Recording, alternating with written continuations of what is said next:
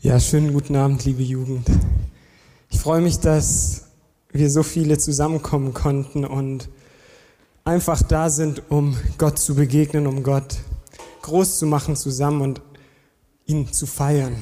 Ich weiß, wir sind noch unter Beschränkung, aber ich finde, wir sollten die Möglichkeiten, die wir haben, so weit wie möglich ausnutzen. Ja, ich habe mir die letzte Zeit hat mich ein Thema beschäftigt und zwar das Thema, wie gnädig Gott mit mir ist, nachdem ich eine ganze Zeit schon bekehrt bin. Oder ob Gott irgendwie etwas mehr von mir erwartet, wenn ich längere Zeit bekehrt bin.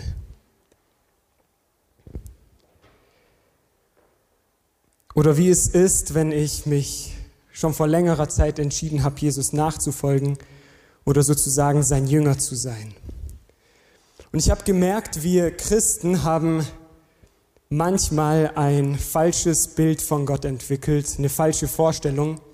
Und zwar die Vorstellung, dass Gott, umso länger wir bekehrt sind, desto mehr sitzt er in so einer Erwartungshaltung da und schaut, was wir machen.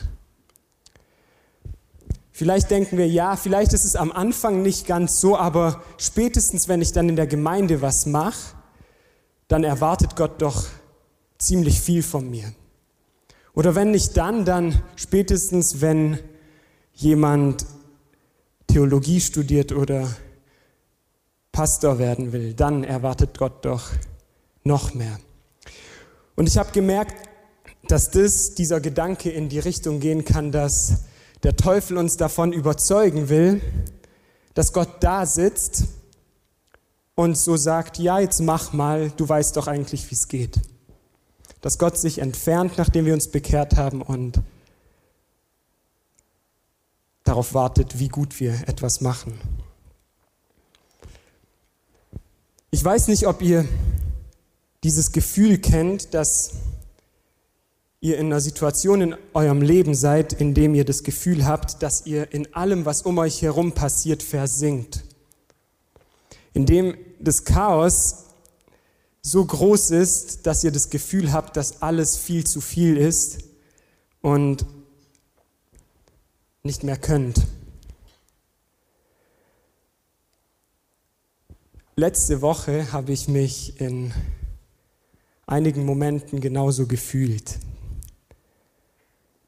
dass alles um mich herum zu viel ist und ich nicht mehr kann.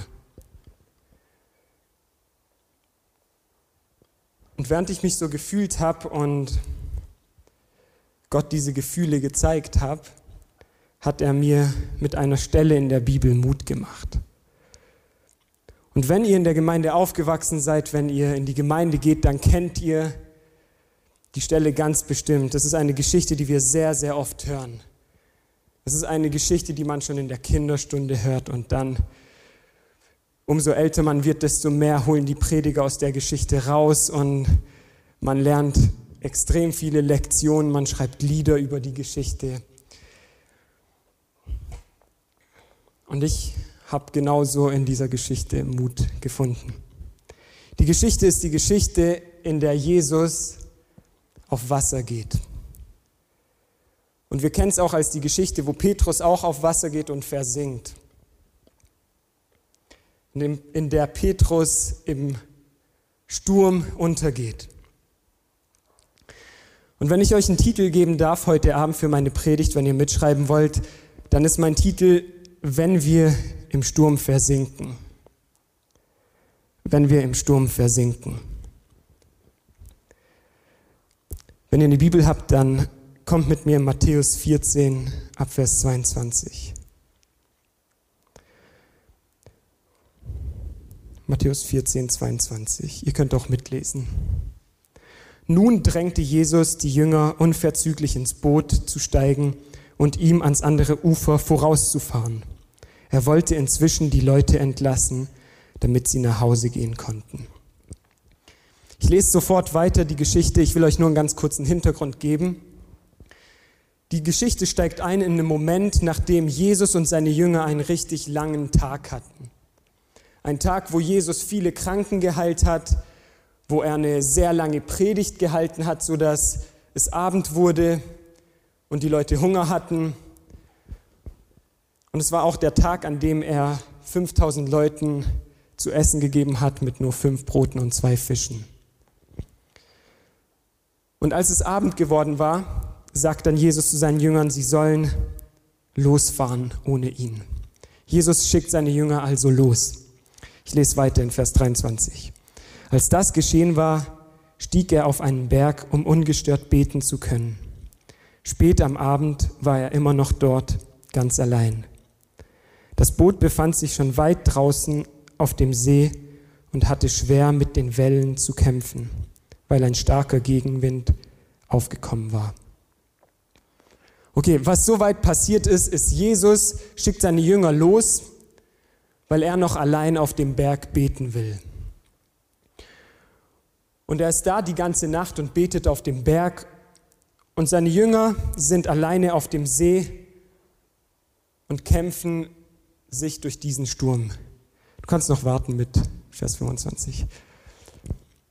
Sie kämpfen sich durch diesen Sturm und versuchen irgendwie weiterzukommen.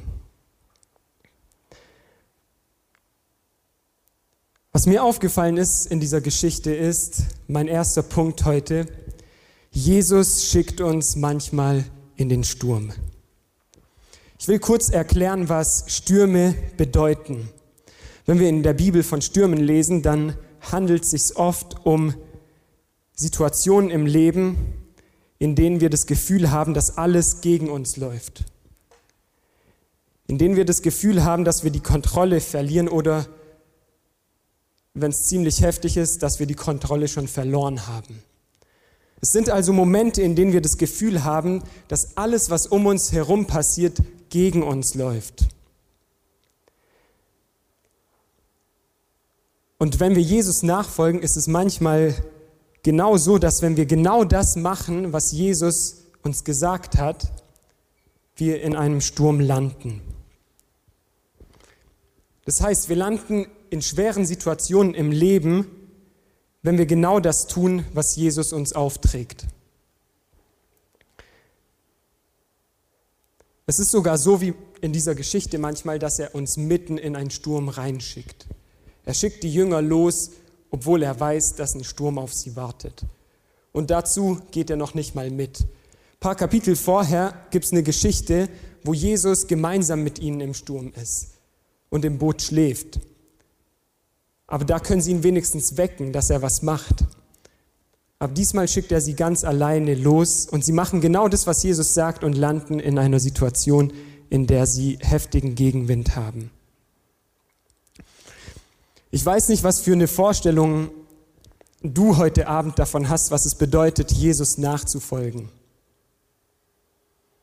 Aber ich will dir sagen, dass Jesus nachzufolgen bedeutet viel mehr oder ist vielmehr so wie ein Kampf in einem Sturm mitten auf dem See, als wie ein Urlaub am Strand, bei dem wir im Sonnenuntergang einen Cocktail schlürfen. Also wenn wir Jesus nachfolgen, finden wir uns viel öfter in solchen Situationen wie die Jünger in einem Sturm als am Strand. Und wenn wir dann drüber nachdenken, dann können wir uns fragen, okay, was ist Gottes Motivation dahinter? Was ist seine Motivation dahinter, dass er uns in Stürme schickt?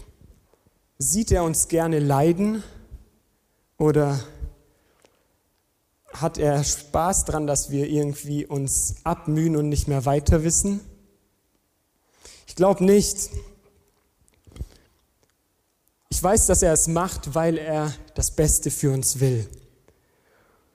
Und er macht es, weil er mit uns ein wichtigeres Ziel verfolgt. Ein Ziel, das besser ist als dieses gemütliche Leben am Strand. Etwas viel Besseres als das. Oft ist sein Ziel dabei, dass er unseren Charakter verändert.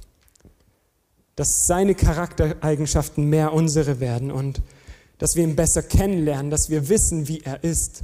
Es ist so, wir lernen Gott meistens in schweren Zeiten viel besser kennen als dann, wenn es uns gut geht. In solchen Momenten sind wir viel offener dafür, Gott zu begegnen. Und nach solchen Momenten sind wir auch direkt viel dankbarere Menschen. Und wir lieben ihn danach auch mehr. Es ist also oft etwas Gutes für uns. Aber manchmal wird es auch Situationen geben im Leben, wo wir es nicht erklären können, warum Gott es macht. In denen wir den Sinn nicht sehen werden und den Sinn vielleicht auch in unserem ganzen Leben nicht sehen werden. Es können Situationen kommen, wo wir vielleicht, wenn ein Familienangehöriger stirbt, ein Kind oder ein Freund, das sind so Situationen, wo wir Gott vielleicht nicht verstehen könnten. Aber eine Sache dürfen wir in solchen Situationen trotzdem wissen, und zwar, wir dürfen darauf vertrauen, dass Gott auch in solchen Situationen das Beste für uns im Kopf hat. Und es sind auch Momente, in denen wir einsehen müssen, dass Gott anders denkt als wir. Wir sagen, er denkt viel höher als wir. Und er hat Gründe dafür, Sachen zuzulassen, die wir niemals sehen könnten oder verstehen werden. Aber dabei dürfen wir trotzdem daran festhalten, dass er immer die besten Absichten für uns alle verfolgt. Dass er immer die besten Absichten für uns im Kopf hat. Okay, Jesus schickt uns also manchmal in schwierige Situationen, war mein erster Punkt. Ich lese weiter, Vers 25. Gegen Ende der Nacht kam Jesus zu den Jüngern. Er ging auf dem See. Ich will nicht schnell über diesen Vers lesen, sondern ich will ganz genau auf die Sachen, die ich da unterstrichen und fett markiert habe, eingehen. Weil ich glaube, dass in diesem Vers so viel Bedeutung drin steckt. In diesem Vers können wir sehr viel rausholen. Und zwar das Erste, was mir aufgefallen ist, dass Jesus nicht zu den Jüngern kommt, als der Sturm anfängt.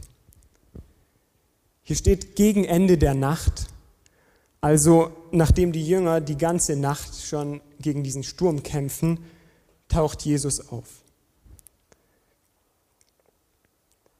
Er taucht auf an dem Moment, wo die Jünger schon komplett fertig waren. Aber das lag nicht daran, dass er nicht wusste, was auf dem See abgeht, sondern ich glaube, dass er ihnen da was sehr Wichtiges beibringen wollte. Ich denke das, weil in Markus 6 lesen wir die gleiche Geschichte und dort gibt uns Markus ein Detail, das wir hier in Matthäus nicht haben, und zwar, dass Jesus auf dem Berg war und gebetet hat und während er auf dem Berg war, steht dort, sah Jesus, wie sich die Jünger abmühten und gegen den Sturm kämpften. Jesus hatte sie ganz genau im Blick, während sie gegen den Sturm gekämpft haben. Während wir aber in dem Sturm sind, während die Jünger im Sturm waren, haben sie sich sicher gedacht, wo ist Jesus eigentlich, wenn wir ihn brauchen? Muss er genau jetzt alleine auf den Berg gehen und uns alleine lassen?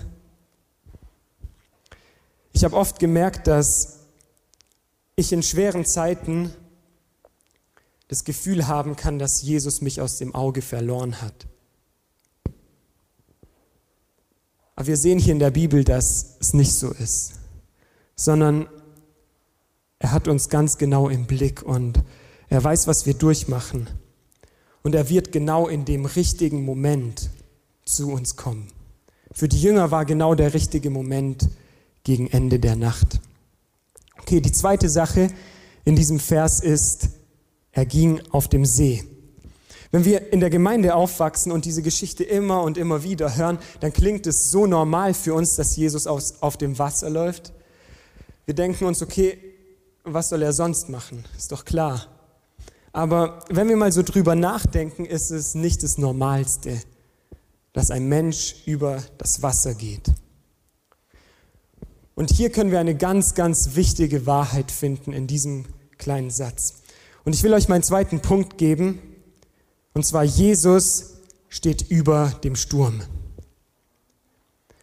Der erste Punkt war, Jesus schickt uns manchmal in den Sturm. Aber der zweite Punkt ist, Jesus steht über dem Sturm. In der Bibel finden wir oft ein Bild, das immer wieder von den Autoren verwendet wird, und zwar das Bild von stürmischen, dunklen und gefährlichen Wassern. Von riesigen, dunklen Wassermassen, die uns Angst einjagen können. Für mich sind, ist so das, der tiefe Ozean immer etwas sehr Gruseliges gewesen. Und in der Schule lernen wir auch von irgendwelchen Kreaturen, die dort ganz unten leben, die wirklich komisch aussehen, irgendwelche Tiefseemonster. Auf jeden Fall, der dunkle, stürmische See ist was sehr Angsteinflößendes. Und in der Bibel wird es als Bild verwendet für das Böse, für Gottes Abwesenheit, für den Chaos des Lebens oder für, den Dun für die Dunkelheit der Sünde. Es ist aber auch ein Bild dafür, was wir erleben ohne Gott. Was wir als Menschen ohne Gott erleben. Was aber in dieser Geschichte so schön ist, ist, Jesus steht über dem Wasser. Jesus geht auf dem Wasser. Das heißt für uns, Jesus steht über jedem Chaos und Problem, dem wir im Leben begegnen werden. Und deshalb ist es für ihn auch kein Problem, zu den Jüngern zu kommen. Und genauso ist es auch kein Problem für ihn, zu uns zu kommen in unserem Chaos und in unserem Sturm, wenn wir uns mitten im Sturm befinden. Deshalb können wir auch immer daran festhalten, dass Jesus über allem steht, was wir erleben und dass er immer in der Lage ist, uns aus diesem Sturm auch wieder rauszuholen. Dieses Bild ist extrem schön, weil es auch ein Bild für die Taufe sein kann. Das ist nur so eine Randinformation, aber auf jeden Fall das Bild der Taufe, wenn wir aus dem Wasser rauskommen, ist ein Bild dafür, wie Jesus uns aus der Dunkelheit der tiefen Wasser zieht in sein Licht.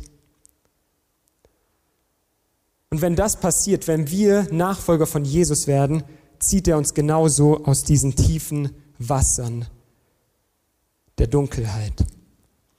Und er lädt uns ein, mit ihm gemeinsam über die Stürme zu gehen. Ein Leben mit ihm zusammenzugehen. Aber wenn wir ehrlich sind, ist das Leben als Christ oft ein Leben zwischen den zwei Realitäten. Der einen dass wir auf dem Wasser gehen und der anderen, dass wir immer wieder reinsinken.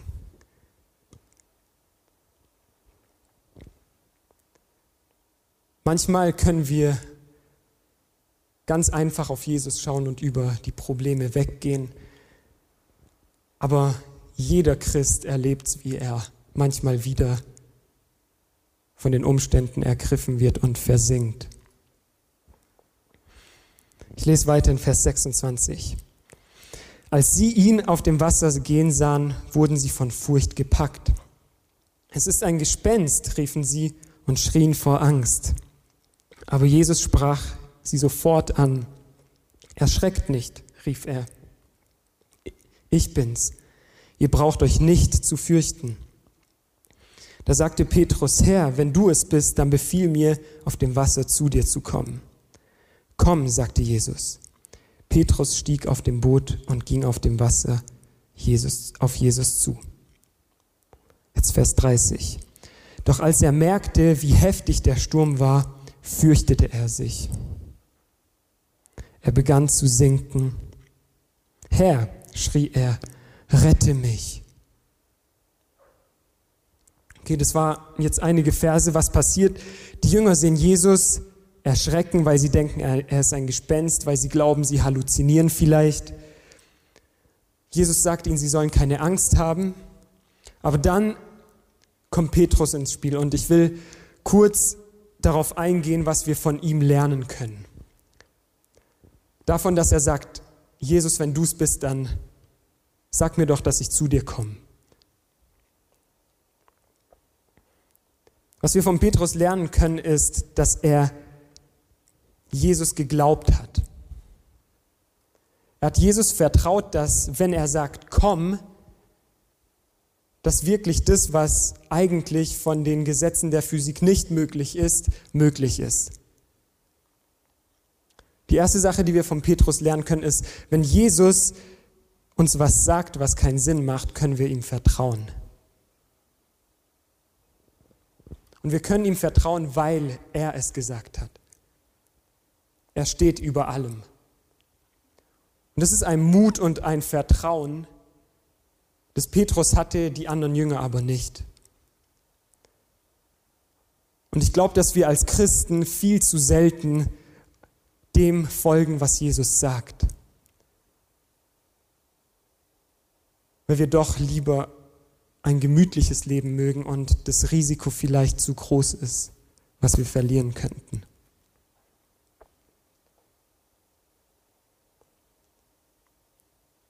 Ich will uns aber dazu aufrufen, Gott zu fragen, wo er uns ruft. Und es ist in jeder Situation, bei jedem Leben anders, wo Jesus dich hinruft. Aber du kannst ihm ganz sicher vertrauen und ihm folgen. Okay, dann kommt aber Vers 30. Und das könnte uns erspart bleiben, wenn wir diesen Schritt, den Petrus gemacht hat, nicht machen würden. Aber ich glaube, dass es trotzdem extrem schön ist, was Petrus erlebt hat hier. Und zwar lese ich nochmal Vers 30. Hier steht, doch als er merkte, wie heftig der Sturm war, fürchtete er sich. Und er begann zu sinken. Okay, während Petrus auf Jesus zugeht, auf dem Wasser läuft, ist es dunkel, die Wellen schlagen hoch, merkt er, dass es eigentlich zu krass ist, was er gerade macht.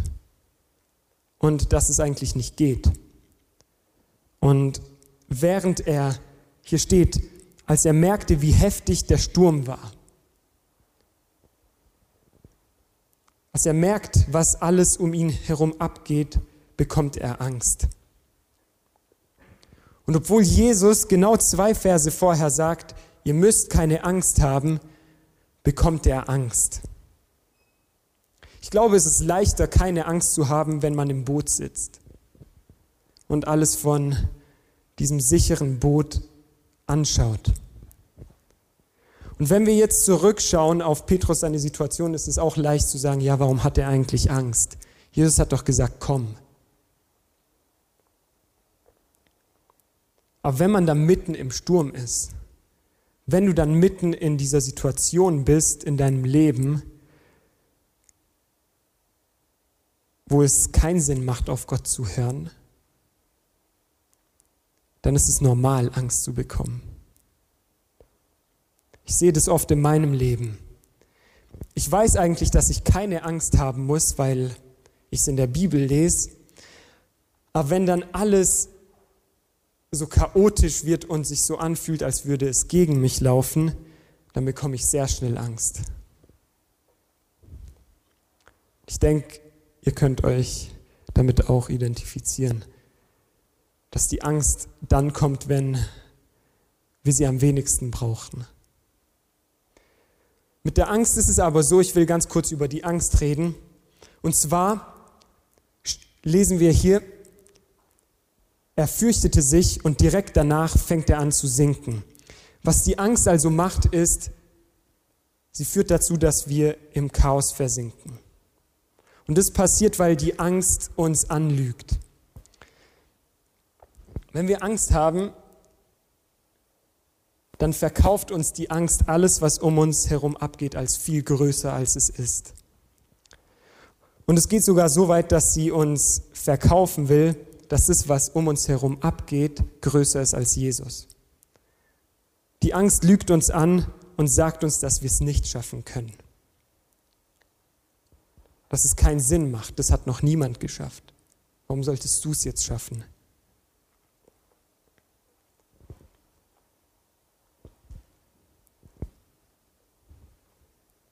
Die Angst lügt uns an. Aber die Angst kommt erst dann, wenn wir den Blick auf Jesus verlieren und darauf, was er uns versprochen hat.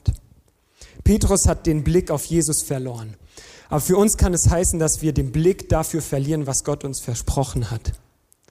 Und wenn wir den Blick dafür verlieren, was Gott uns in der Bibel verspricht, dann werden wir sehr schnell Angst bekommen. Und wenn wir dann die Angst bekommen, dann hindert sie uns das zu tun, was wir eigentlich durch, durch Jesus tun könnten. Sie hindert uns das zu tun, was richtig wäre und führt uns dazu, dass wir falsche Entscheidungen treffen. Jede Entscheidung, die wir aus Angst treffen, hält uns davon ab, das erfüllte Leben zu leben, von dem Jesus geredet hat. Jede Entscheidung, die wir aus Angst treffen, limitiert uns in dem, was wir mit Gott erleben können. Diese Woche hat Gott mir eine Sache ganz deutlich gezeigt, und zwar, dass ich mich persönlich viel zu oft von Angst beeinflussen lasse. Und dass Angst mich zu oft hindert. Und von außen sieht es keiner. Wenn wir Angst haben, dann wissen wir ganz genau, dass wir Angst haben, aber von außen ist es oft unsichtbar. Hat mir auch gezeigt, dass ich mich oft von Angst anlügen lasse. Und ich sage das jetzt nicht, weil es mir so angenehm ist, sondern weil ich weiß, dass sehr viele von uns hier sind und es dir ganz genau gleich geht. Dass du dich viel zu viel von Angst beeinflussen lässt, dass du dich von Angst hindern lässt und anlügen lässt.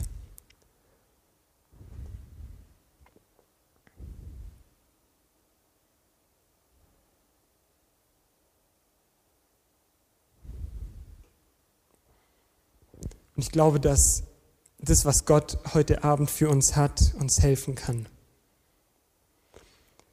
Aber das, was Gott mir gezeigt hat, hat nicht dort aufgehört, wo mein Problem ist. Wenn Gott uns etwas zeigt, dann zeigt er uns nicht nur unser Problem, sondern er zeigt uns auch immer den Ausweg. Was Gott mir noch gezeigt hat, war, dass er mich von Angst befreien will. In jedem Bereich. Und ich weiß, es wird nicht direkt passieren, aber es wird immer mehr passieren. Und ich glaube das für dich auch. Gott will dich heute Abend von Angst befreien. Er will anfangen, dich von Angst zu befreien, die dich gehindert hat, das zu leben, was, wozu Jesus dich berufen hat. Ich glaube, dass er uns heute Abend zeigen will, dass wir ihm vertrauen können und dass wir in diesem Vertrauen leben können.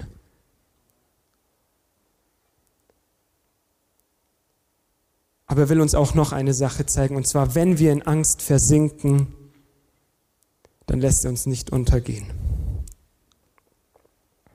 Vers 30 haben wir gelesen, dass Petrus schreit, Hilfe, rette mich.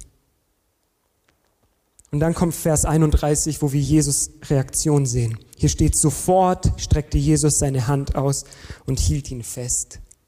Du Kleingläubiger, sagte er, warum hast du gezweifelt? Dann stiegen beide ins Boot und der Sturm legte sich. Jesus wird dich nicht untergehen lassen, sondern mein dritter Punkt ist, Jesus zieht dich aus dem Sturm. Jesus zieht uns aus dem Sturm. Als Petrus angefangen hat, Angst zu bekommen und angefangen ist zu sinken, hat er genau das Richtige gemacht. Es ist normal, dass wir Angst bekommen und es ist normal, dass wir anfangen zu sinken. Aber da müssen wir das Richtige tun und zwar Jesus um Hilfe rufen. Und es ist so schön hier in Vers 31, dass Jesus sofort reagiert, dadurch, dass er ihn festhält. Jesus will immer als die Person neben dir bleiben, an der du dich festhalten kannst. Wenn wir anfangen zu sinken, dann ist er nicht sauer auf uns, sondern er ist sofort bereit, uns zu helfen. Und wenn du Jesus bittest, dass er dir hilft, nicht unterzugehen, dann wird er dich nicht untergehen lassen. Jesus lässt uns in Stürmen nicht allein, sondern er ist da und will uns helfen. Er will uns helfen zu lernen, mit ihm gemeinsam über die Stürme zu gehen. Auch wenn wir oft versinken, ist er immer wieder bereit, mit uns weiterzugehen. Und das bis ans Ende von unserem Leben. Wir kommen nie an einen Punkt, wo Jesus sagt, okay, jetzt ist es schon das 57. Mal, dass du singst, jetzt reicht's. Jesus ist da bis ans Ende von unserem Leben. Und jedes Mal, wenn wir es nicht schaffen, dann will er uns rausziehen. Er ist da, um uns herauszuziehen. Und wenn wir das immer öfter erleben, dann können wir lernen, dass wir keine Angst haben müssen. Dann können wir immer mehr die Angst loswerden. Weil wir immer mehr lernen, bei Jesus zu bleiben und auf ihn zu schauen.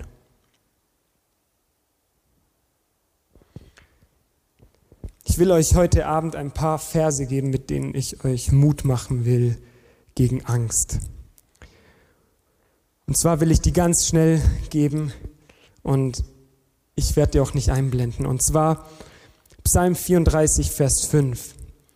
Als ich den Herrn suchte, antwortete er mir und rettete mich aus allen meinen Ängsten. Das ist das Zeugnis, das wir nach solchen Momenten wie Petrus hatte, nachdem uns Jesus rauszieht, haben.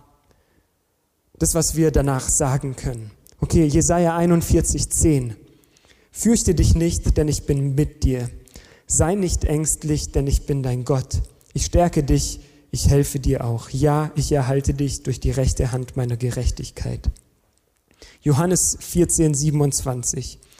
Ich gebe euch meinen Frieden, einen Frieden, den euch niemand sonst auf der Welt geben kann. Deshalb seid nicht bestürzt und habt keine Angst. Psalm 118, Vers 6. Der Herr steht zu mir, deshalb fürchte ich mich nicht. Was kann ein Mensch mir anhaben? 1. Petrus 5, Vers 7. Alle eure Sorgen werft auf ihn, denn er sorgt für euch. 5. Mose 31, 6. Seid mutig und stark, habt keine Angst und lasst euch nicht einschüchtern, denn der Herr, euer Gott, geht mit euch. Er hält immer zu euch und lässt euch nicht im Stich. Hebräer 13, Vers 6. Das gibt uns Mut und wir können voll Zuversicht sagen, der Herr ist mein Helfer, deshalb fürchte ich mich nicht. Was kann ein Mensch mir anhaben? Wenn ihr in der Bibel sucht, werdet ihr noch extrem viele weitere Stellen finden, aber ich wollte euch einfach ein paar Dinge sagen, die Gott heute Abend zu uns sagt, während wir Angst haben. Ich glaube, dass wir eindeutig sehen können, was Jesus hier sagt in den ganzen Versen. Und zwar habt keine Angst, ihr müsst keine Angst haben. Und er will uns auch sagen, dass er uns vor Angst befreien will. Er will mit uns sein in den Momenten, wo wir versinken. Er will mit uns durch die Stürme gehen. Und wenn wir Angst bekommen, dann will er uns retten. Genau das können wir erleben. Ich lese den letzten Vers vom Abschnitt, Vers 33. Und alle, die im Boot waren, warfen sich vor Jesus nieder und sagten, du bist wirklich Gottes Sohn. Am Ende, nachdem Jesus die Jünger durch den Sturm gebracht hat, ist ihnen nur noch eine Antwort übrig geblieben. Und zwar Anbetung.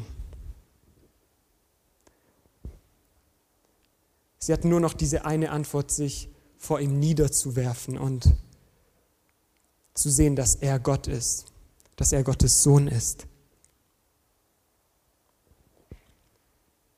Wenn er uns aus dem Unmöglichen befreit, können wir genau das Gleiche sehen, und zwar, dass er Gott ist. Und diese Antwort können wir heute auch geben, die Antwort der Anbetung. Wir werden später noch eine Zeit haben, in der wir die Möglichkeit haben, vor Gott uns niederzuwerfen und einzugestehen, dass er Gott ist.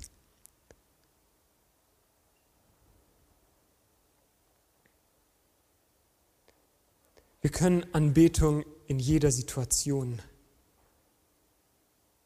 als die richtige Antwort haben. Im Sturm, oder wie hier nach dem Sturm. Jesus verdient immer unsere Anbetung.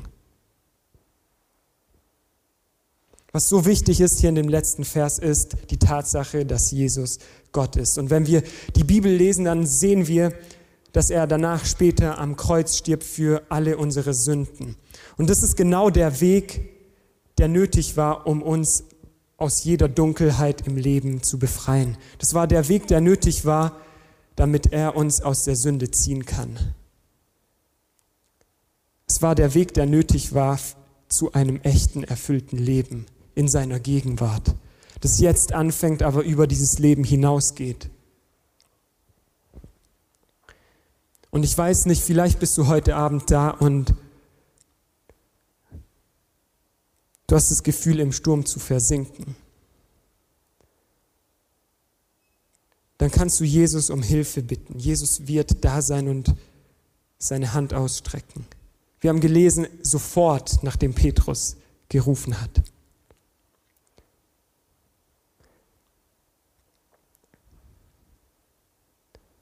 Wir lesen in der Bibel auch, dass wer Jesus anruft, wer den Namen von Jesus anruft, der wird gerettet werden. Und das dauert nicht irgendwie lange, sondern das geht in einem Moment. Wenn du heute Abend Angst hast, dann will er dich von Angst befreien. Und wenn du keinen Ausweg mehr siehst, dann will er dir Mut machen. Aber wenn du Jesus noch nicht kennst, wenn du dich fühlst wie in dieser tiefen Dunkelheit der gruseligen tiefen Wasser. Wenn du einfach diese Entfernung von Gott spürst, dann will ich dir auch sagen,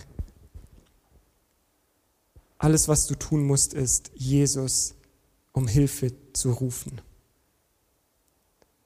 Wenn du merkst, dass du dich nicht selbst retten kannst, dass du Rettung brauchst, dann musst du nach ihm rufen und er wird dich retten. Jesus ist heute Abend da und ich will dass wir gemeinsam aufstehen.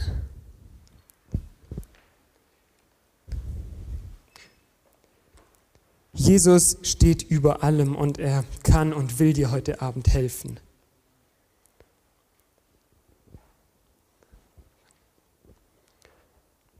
Was auch immer es ist, wie der Sturm in deinem Leben aussieht, Jesus will dich heute Abend von Angst befreien und dir ganz nah sein.